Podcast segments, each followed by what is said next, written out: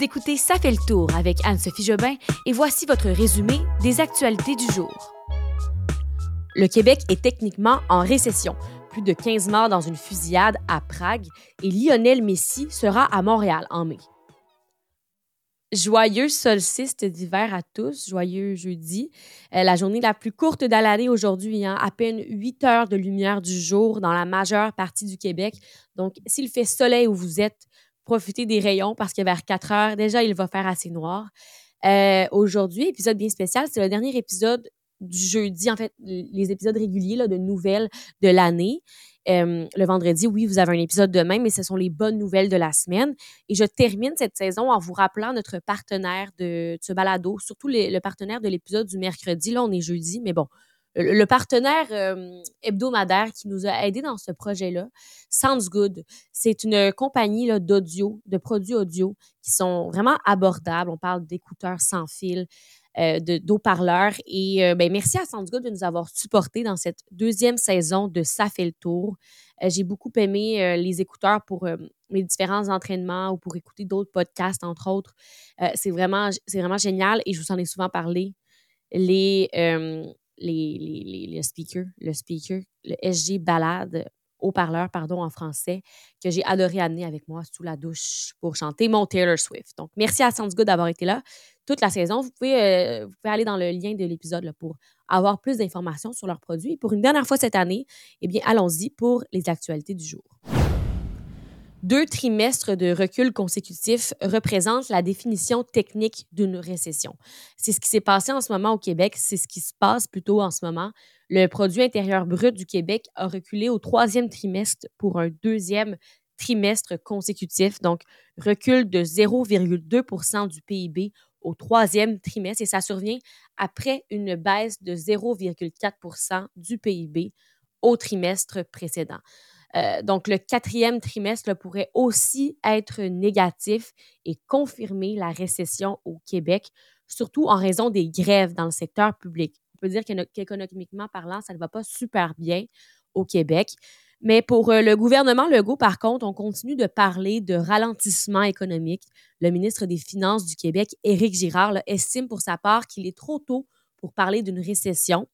Euh, et je veux juste vous dire pourquoi ça va mal, surtout au Québec. Ben, les principaux secteurs qui contribuent à la baisse du PIB sont les services publics, la construction, le secteur des soins de santé et d'assistance sociale et aussi le secteur des services professionnels, scientifiques et techniques.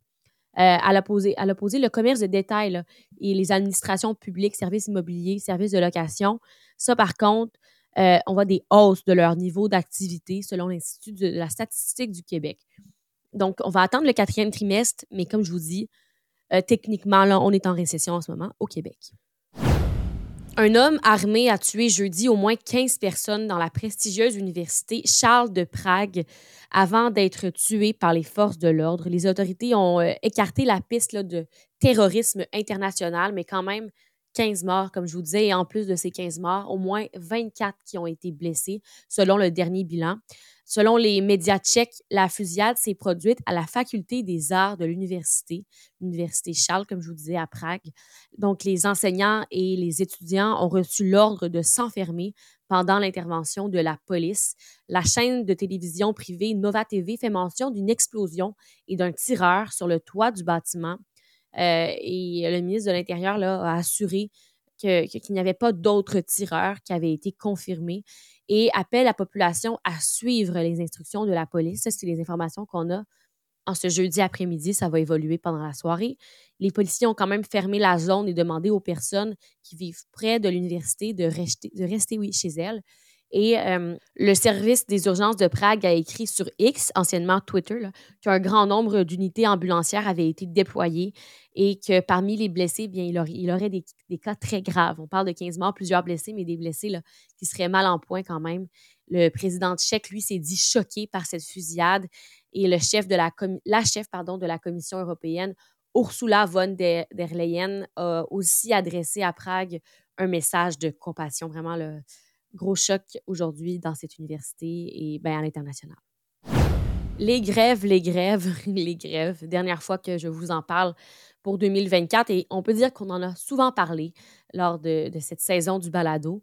En entrevue sur les ondes de LCN, j'ai trouvé bien intéressant les propos de la présidente de la FAE. C'est pourquoi je vous le partage.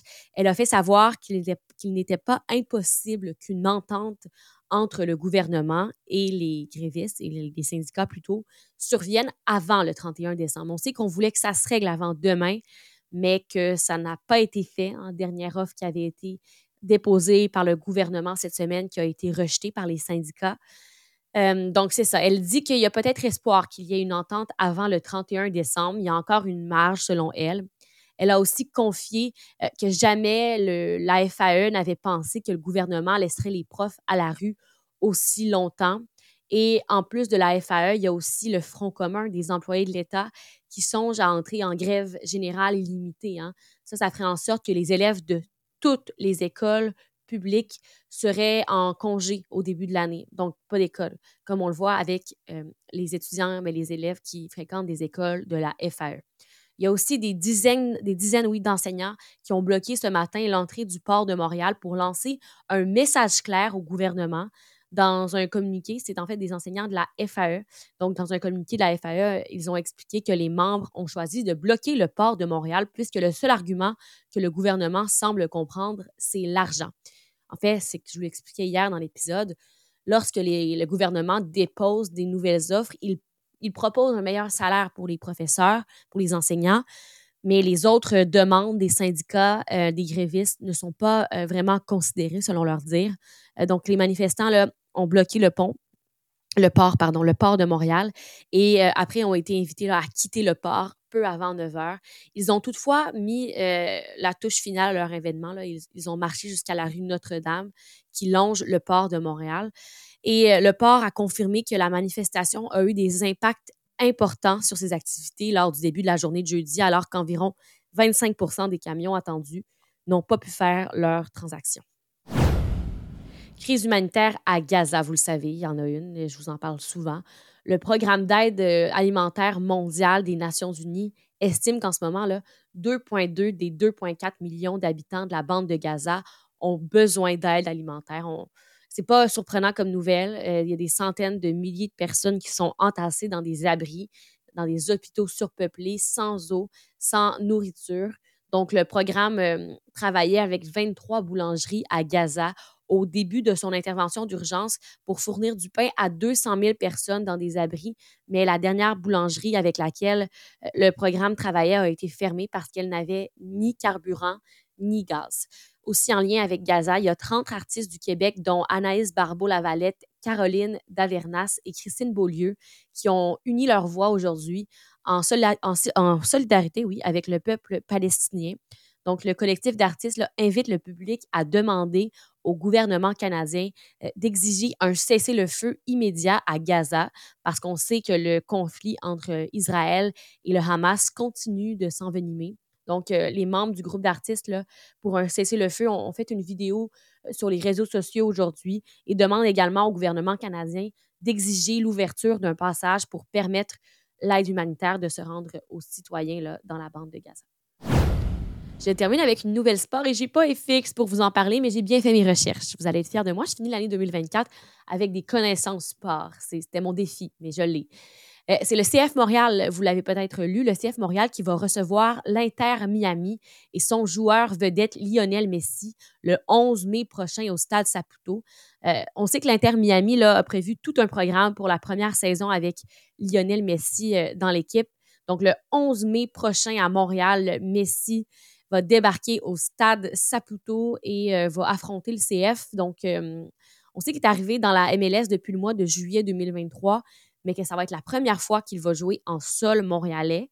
Et on est quand même à cinq mois hein, de cette rencontre et déjà, il y a des répercussions importantes sur la vente des billets à Montréal, la folie. Euh, depuis le dévoilement là, du calendrier de la MLS, hier après-midi, le CF Montréal a déjà vendu des centaines d'abonnements de saison sur le site de CF, du CF Montréal un abonnement pour les 17 rencontres au Stade Saputo, pour les 17 matchs, varie entre 440 dollars à environ 2800 dollars. Et là, maintenant, pour seulement le match de Lionel Messi, c'est environ de 621 à 4445 dollars. Donc vraiment les billets de saison qui valent la peine pour ceux qui se sont procurés les passes rapidement. Et il y a plusieurs qui demandaient, bon, c'est un énorme match, Lionel Messi, la vedette qui vient à Montréal, pourquoi ne pas avoir fait ce match au stade olympique? Eh bien, je lisais un article du Journal de Montréal, du journaliste, je vais lui donner le crédit, Jean-François Chaumont, oui, qui expliquait en fait que le CF n'a pas regardé en direction du stade parce que le plus simple est que la, plus simple raison en fait, c'est que l'ancienne maison des expos n'est pas disponible en raison des problèmes avec son toit. Mais quand même, excellente nouvelle pour les adeptes de soccer. Et voilà, c'est tout pour aujourd'hui. Merci d'avoir suivi les épisodes du lundi au jeudi toute la semaine. Et pour ceux qui ont aimé les épisodes du vendredi où on parle de bonnes nouvelles, soyez là demain pour notre dernière rencontre de 2023. Je vous dis, euh, ben, je vous souhaite une belle soirée et à demain. Bye bye.